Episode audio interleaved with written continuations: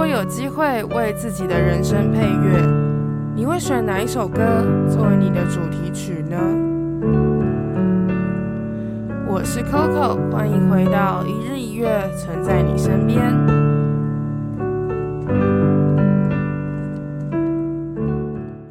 Moi moi，大家早安，我是 Coco，欢迎来到一日一月，存在你身边。今天要跟大家分享的主题呢，是我最近。呃，一直觉得很想跟大家好好聊聊，但是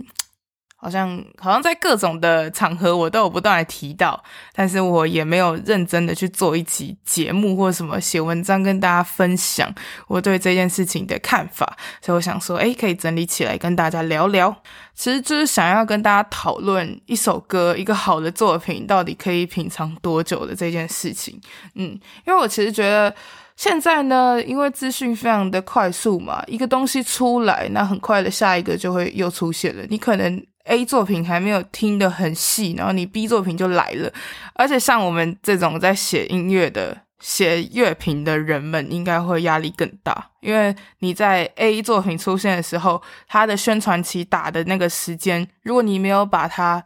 在那个时间点推出去的话，会不会就失去了让大家听见这个作品最好的时机？对，这是我一直在想的事情，因为我觉得我错过了很多专辑，然后错过了很多很棒的作品，让我非常的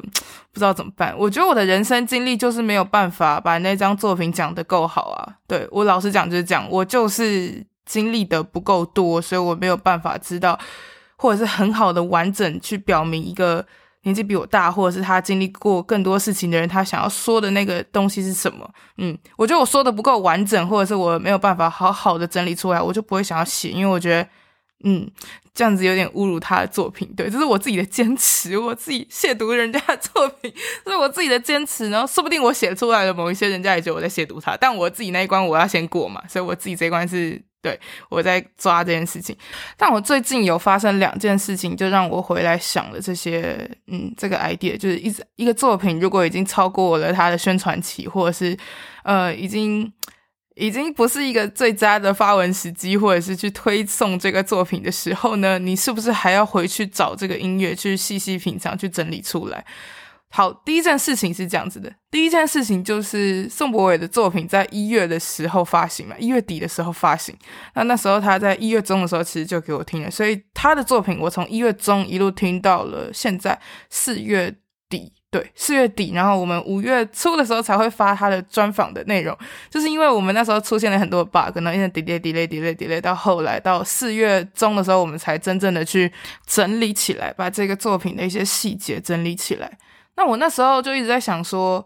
一首歌的宣传期打这么长，会不会让听众觉得很累，或者是会不会让市场觉得你很烦，或什么之类的？就一直在讲这首歌，会不会觉得很无聊？但我自己是不会，因为我自己本来就很喜欢周末这张 EP，所以我自己当然是不会。可我就在想说，这个市场的状况是怎么样？那时候我们结束时有小小的去聊到这件事，因为除了博伟的专辑、博伟的 EP 之外，有很多作品对我来说都是一个，干我好想跟那些音乐人聊他们的作品，但我。但我真的错过那个宣传期，我就是我就是不知道怎么办，然后我就有跟他们提出这个想法。然后那时候 Thomas 就是宋博伟的混音时间制作人，他就跟我说，其实如果以一种回顾的方式，单纯你好奇这张作品，然后去讨论、去分享的话，其实应该是不会有什么样的差。而且其实音乐人会很开心，因为有人去在意你的作品，然后还可以听这么久，应该是一个很值得去分享或者是感谢的事情。他这样跟我讲，然后那时候觉得说是啦。是这样没有错，可是这个心情到底要怎么样去调试，或者是我自己觉得那个很抱歉或者是很惋惜的心情，到底该怎么去调试？那这就要去讲到最近发生的第二件事情。第二件事情就是我这几天整理起来的 Bon Iver 的作品《I I》的专辑回顾。这张这一篇文章，这篇专辑回顾，我写了九千多字，等于说我应该算是写了一篇小论文吧。我自己觉得像小论文。整理一个作品，然后呢，写了一篇小论文，就是我最近的一个人生巅峰。这个这一张专辑，其实我听了八个月，嗯嗯，而且这八个月来，我对这张作品从我好奇、喜欢到迷恋，到后来有一度觉得很恶心，我只要一听到这个旋律出来，我就很想吐，然后到封闭自己一段时间。之后又回来听，又开始发现里面的新东西，到最后要统整的时候，又发现所有的一切都连接在一起的那个状态时，我觉得很不可思议耶。因为其实我刚前面有讲嘛，我的人生经历可能没有办法去体现有一些人的作品。那我在写他们的东西时，我可能就真的做不到他的那个他想要说的东西什么，我可能也整理不出来让我自己满意的一个文字。但是呢，我在这次 Bon Iver 的作品里面，我就发现，如果我真的在八个月前硬生生的逼自己坐下来写这张作品的话，我绝对不可能写的这么好。那我其实觉得我现在有很多东西，我自己也知道还没有到那么好了，因为我光是看那个 Justin Vernon 他在访谈里面的那个谈吐说话，我就知道哦，这个东西真的不是用文字可以讲的。我觉得他的那个音乐已经不是用文字可以去形容的，所以那个层次又更高。那我现在的成绩可能就只能用文字去跟大家分享这个作品。那我有没有机会可以用其他的方式，我也不知道。所以。一张作品这样子慢慢的熬，我熬了八个月，最后得出来的结论跟结果是我自己满意的这个状态，是我觉得蛮惊喜的。其实这感觉真的很妙诶，因为像是我现在如果做一张二零一九年或二零一八年的一个专辑回顾，然后又是一种写那种超长篇的文章在介绍这件事情的话，老实讲，其实没有人会看。对，我自己也知道，我发了这一个东西也是我自己会看，然后也 也不是每一个人都会想要去了解 Bon Iver 这张作品到底在干嘛。可是那个我因为自己去沉淀，然后去反思、检视自己的过程。在一张作品里面看见很多心灵角落，看见很多可能很晦暗，然后或者是很光明的那一面时，那个过程好像才是我在这一则文章里面最大的收获。我自己是这样认为的，因为其实。我我觉得一定没有人要看我的文章，但是那种感觉很妙，就是你你真的写了一篇，你这样你就把自己这样子盯起来，然后每天熬夜熬到六五六点这样子一写，然后写了三天，然后把你八个月的精华全部浓缩起来，一口气写出来的时候，你还是知道你没有做得很好的情况下，你心中是满足的，你心中可以感受到一个非常满足的感觉，是因为你自己真的很喜欢，你也在这当中找到了一个你心中的里程碑时的那个状态。好像可以超越所有的一些世俗的时间，或者是世俗的眼光。好了，其实我还是会在意了，只是那个感觉不太一样，就很像是你自己写了一个功课，然后那个功课你很满意，就这样，很像是成就了你自己。但其实这世界上所有人都不知道你在干嘛。真的，我觉得，我觉得我写 Bon Iver 的感觉就是这样。我之前有一些那个合作或者是什么之类，已经有让我有这样的感觉了。但是我这一次真的在整理 Bon Iver 作品时，我真的觉得。我什么都没有，我真的没有为了什么诶，就是整理它，把它整理出来，想到一个我想要去表达的事情，然后就整跟大家分享，或者是说只是单纯的记录这件事情，就让我很 satisfied 这件，我觉得很感动。我觉得真的蛮感动，虽然我现在写完有一种空虚感，但我还是蛮感动的。其实这就可以回归到我最刚开始讲，就一首歌跟一个作品到底可以让你听多久，你可以细细品尝多久，找到多少的东西，那里面有多少的细节情绪是你可以去抓到、去感受到的，你永远都不会知道。因为如果那个作品的本身最刚开始在做的时候就是一个很真诚，然后很呃，我觉得真诚真的蛮重要，就是一个很直接的，或者是。那个创作者他想要去说的东西非常的复杂的情况时，也许我们是感受不到的。这件事情就会变得很奇妙，因为在呃这个时代真的有太多东西太快，你必须要给每一个东西一个答案。你好像要一看到一个新的东西，就必须马上给它贴一个标签，然后说这个东西是怎样怎样。A A A，你看到一个一个玫瑰，一朵玫瑰，你就直接说它漂亮。然后你要看到一朵菊花，就要说什么它是绿色，它是诶。菊花是绿色，它是它是黄色或什么之类，就是一直要给他答案的那个感觉。其实我相信每个人都会，那我自己也很严重。我最喜欢的就是贴别人标签了，对。可是我会呃，对，反正我最喜欢去就是去定义每件事情到底什么样的状态下。我居然听了一张专辑，听了八个月，然后呃，我竟然我居然可以把一些作品熬了这么长的时间，在最后跟最后去整理分享的时候，还是有一个很满足的状态时。我觉得蛮不可思议的，这就可以跟大家分享。如果你在生活上遇到一些事情，然后你没有办法理解，或是不知道怎么样去改变的时候，说不定就是你当下没有办法去理解，就你的脑袋或者是你当时的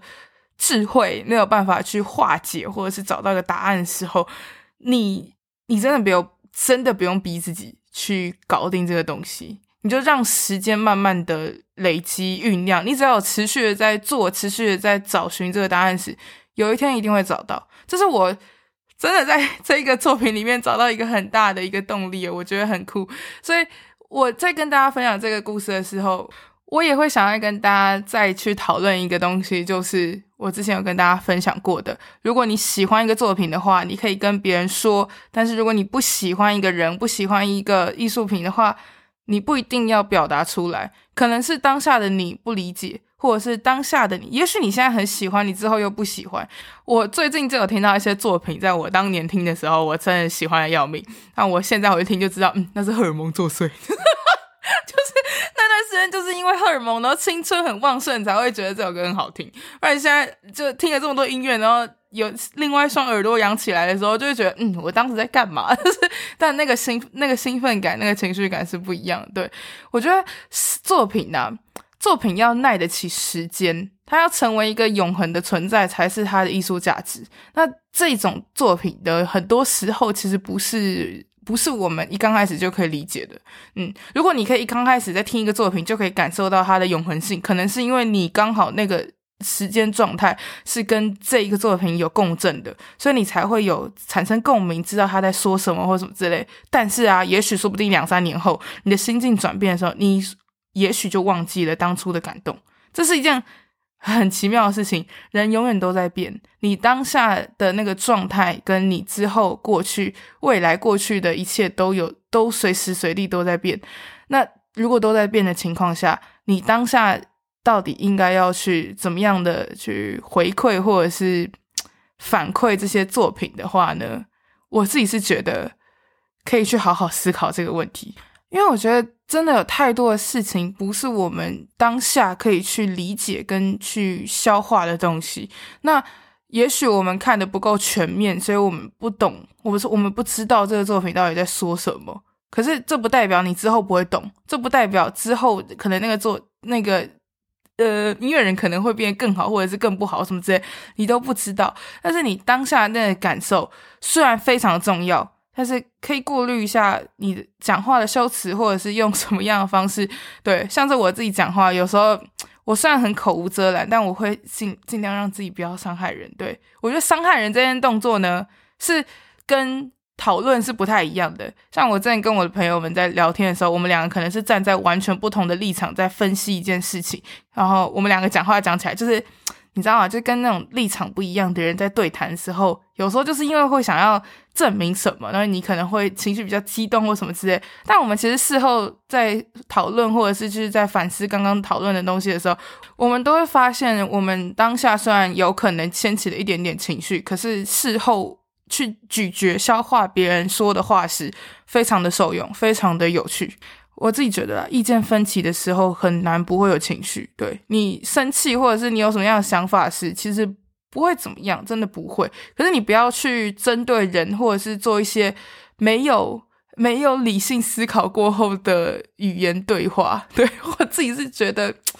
对。那如果你真的做这件事情的话，也没有关系。可是你就是要去想想你当时为什么会这样做之类的。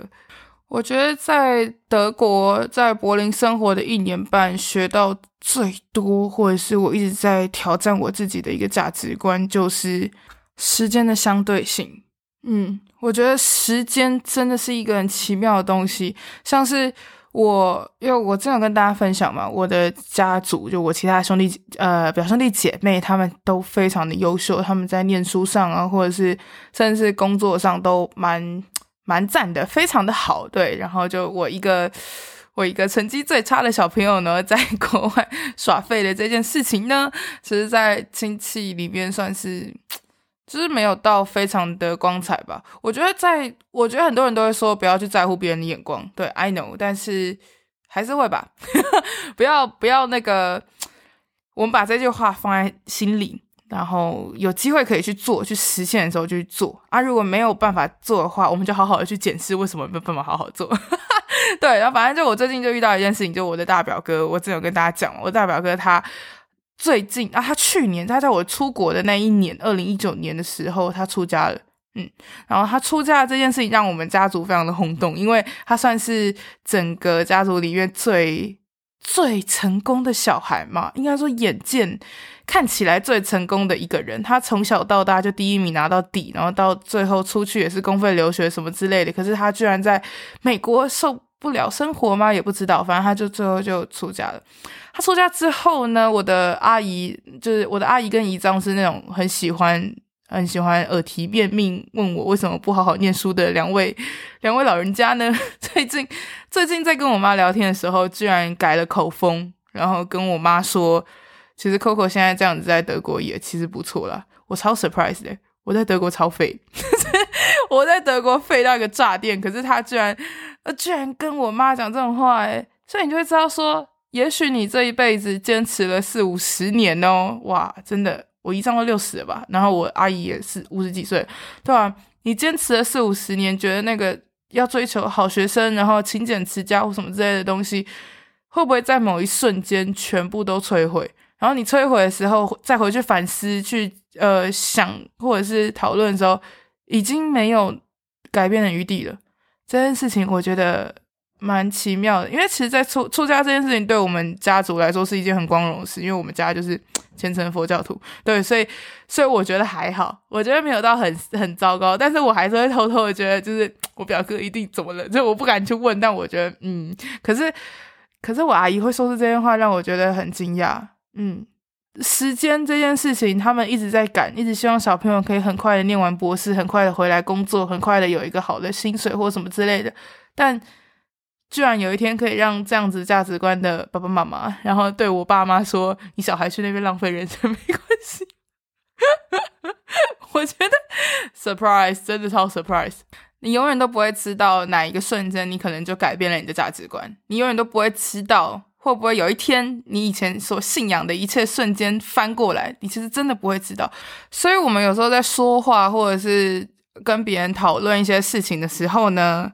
如果你有机会，不要这么直接去伤害到那个人的自尊，或者是那个人的状态时，可以尽量不要做，因为你永远都不会知道，你会不会某一天觉得他当下这个动作是非常的好的？你会不会有一天听一首你很讨厌的歌呢？然后突然后来突然超级超级喜欢他？哦，我这种经验超多的哦，我这种经验真的超多，所以我后来越来越不敢说我不喜欢谁或我不喜欢什么之类，我不敢去。直接的断定说，我讨厌哪一个人，或者是讨厌哪一个作品，嗯，我可能就不会这么样的直接去讲。我可能一年前的时候还会，对，这个改变，这是在我这一很短的时间内学起来的。因为我觉得你永远都不会知道你过去说的哪些话会不会打脸现在的自己。那我现在就是，我现在状态就是，如果我觉得我过去说的哪些话打脸了我现在的话呢，我就会乖乖道歉。就。对，就是人人说话真的要很小心，然后你在表达你的立场的时候，也是要有一个，我觉得真的是要很小心啦。对，特别是在评论这件事情上面，我知道很多人都很喜欢在网络上说自己的看法或者是表达意见，但这件事情有没有创造一个良性的循环，是一个大家可以去思考的。你说这些话到底有没有帮助到这个创作者，或者是让这个创作者有更大的进步，是可以去思考一下这件事情。因为我觉得说啊。有些作品呢，或者是有一些东西，真的不是一个你听了二十分钟，或者是你听了一个小时后可以写出它的东西的。我觉得不行，我觉得真的，我觉得真的不是这样。你就算再怎么样的专业，或者是再怎么样的，如果你是那种资深乐评人，都已经写了三十年的话，我可能，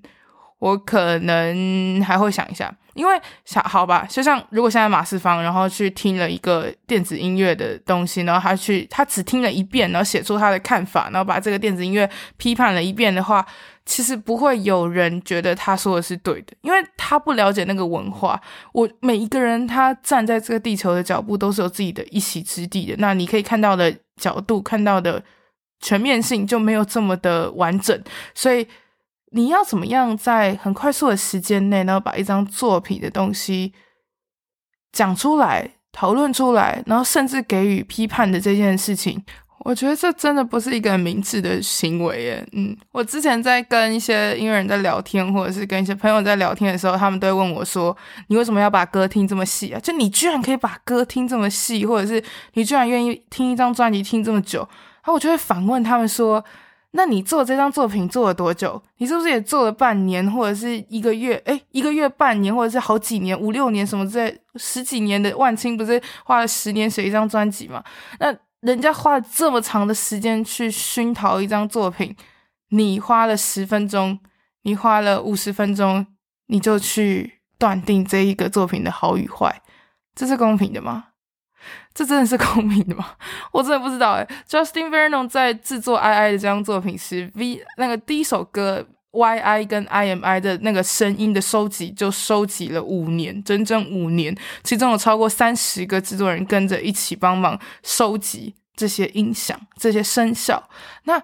我们到底该听多久？我们也要跟着他听五年吗？跟着他听十年吗？也许我可能五六年，或者是我之后回来讨论这张作品的时候会有新的感受。但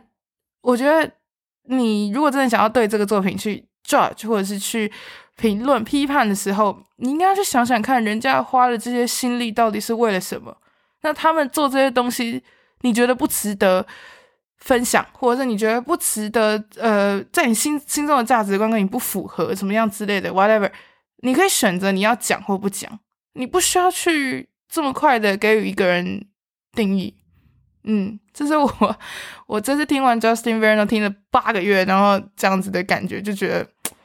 我自己是很满足，然后也觉得很感动啦。但是我不知道大家在听一些作品的时候是什么样的想法。我那时候花了三天把这个文字全部整理起来的时候，我就觉得说，哎，原来我八个月听的东西，我的人生经历去陶冶、去沉淀、酝酿的情况下，在三天之内是可以整理起来的。那整理起来这个有点像是阶段性的过程，不像是一个终点。可是。